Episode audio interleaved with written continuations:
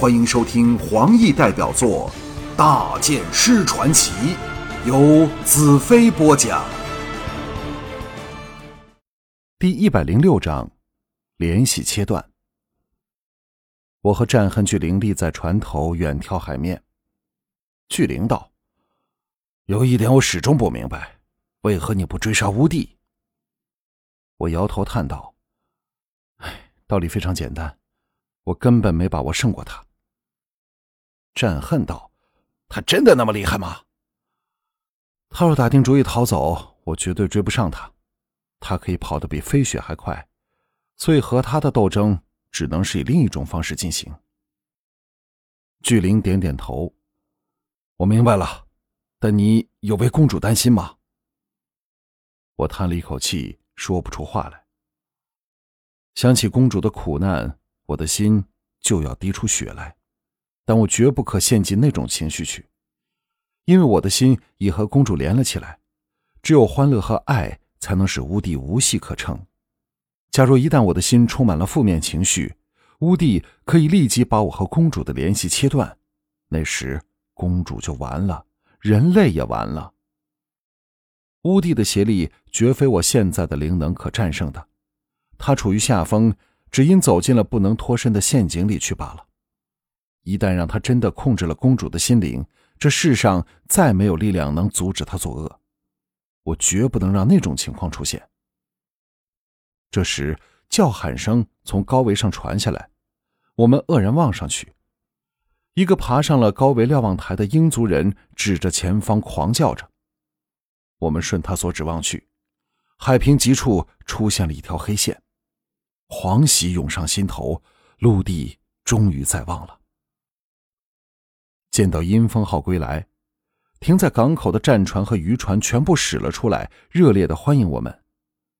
船上的人取了所有能发出响声的东西，敲打着、吹奏着，配合着几道岸边的人的欢呼喝彩声，气氛好不热闹。我和众人站在船头处，大家都激动起来，不住挥手。娇娇、青青、素贞、叶枫和雪芝都是初到帝国。更别有一番新鲜的感受。我心中暗叹：若这些人知道有一种可怕的生物正在暗中窥伺，一掌握机会立时扑出来把人类毁掉，他们是否仍能笑得出来？想到这里，我心中一动，握起西奇柔软的小手，把心灵往四方延伸。但汝等见到这种情况，手都牵在一起，连到我和西奇处。我顿时感到力量增强了，灵能和至诚的热爱与欢乐以惊人的高速攀升着。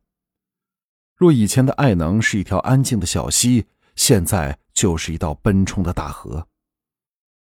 我借着和西奇等连接起来的能量，引导着这条爱的长河，引往与公主的精神联系上，然后循着这玄妙的联系，把千万人心灵里泉涌而出的欢乐与热爱送过去。跨越了辽阔的空间，注入到公主的心灵。那一直没有扩开的小缺口，就像堤坝抵挡不住海潮的拍击，倏地崩溃扩大，灵能狂涌而进，眼看着要把封存着公主心灵的邪力冲个一干二净。无底庞大无匹的邪力包围了过来，制止了灵能的泛滥，但那缺口已由针孔般大小扩大至一个两指宽的孔洞。对乌帝半分不让的邪力来说，这差不多等于一次神迹般的大胜。乌帝败在措不及防，下次便没有这么幸运了。邪力逐渐积聚，部署着反击。我的心灵向公主唤着：“公主，公主，你听到我吗？我是兰特，深爱着你的兰特。”随着爱流不住送去，公主终于能做出回应，平静地说。我听到你的话，兰特，你知道我也是多么深爱着你，渴望你的拥抱，你的抚慰，只有你的爱，才使我能支持下去，生命才有意义。我欢悦的心灵叫道：“你现在情况怎么样了？”你的灵能激起了我潜藏的能力和记忆，我再不会害怕和颓丧，因为这是父神要我来到世上的使命。你切不可轻敌大意，乌帝已逐渐重新控制着我的肉身，把神经再次改变回他理想的情况。当他成功后，便会来找你，利用物质的力量把你杀死。我道：“你难道对他一点办法也没有吗？”他的精神协力会因为钳制我的缘故，难以全部发挥出来。可是他本身的力量却是惊人之极，在那天巫宫的战斗里，你应该非常清楚。当他肉体的力量完全复原过来，他的精神力量也会因为不用对我分神而强大起来，把我们的联系切断，那就是他来找你的时刻。我压下心中的惊惶道：“就算他杀了我，但他却无法把你杀死的是吗？”啊，这只是乐观的想法。那天乌帝明知他对我心灵的封锁有一个不能弥补的缺口，但仍然把全部邪力移到我的身体来，是因为他若能控制了废墟的父神，便能从他的资料库里找到毁灭我的方法。千万不可让那种情况出现。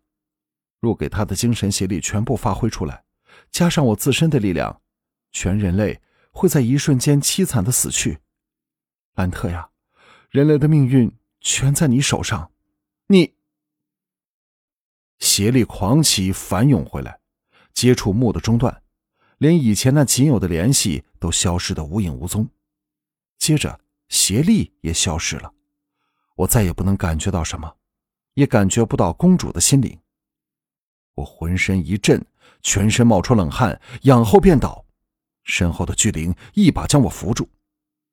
我回到了现实里，欢呼声仍在沸腾着，可是我心中却没有半丝欢乐的感觉，手足冰冷起来。最可怕的事情，终于发生了。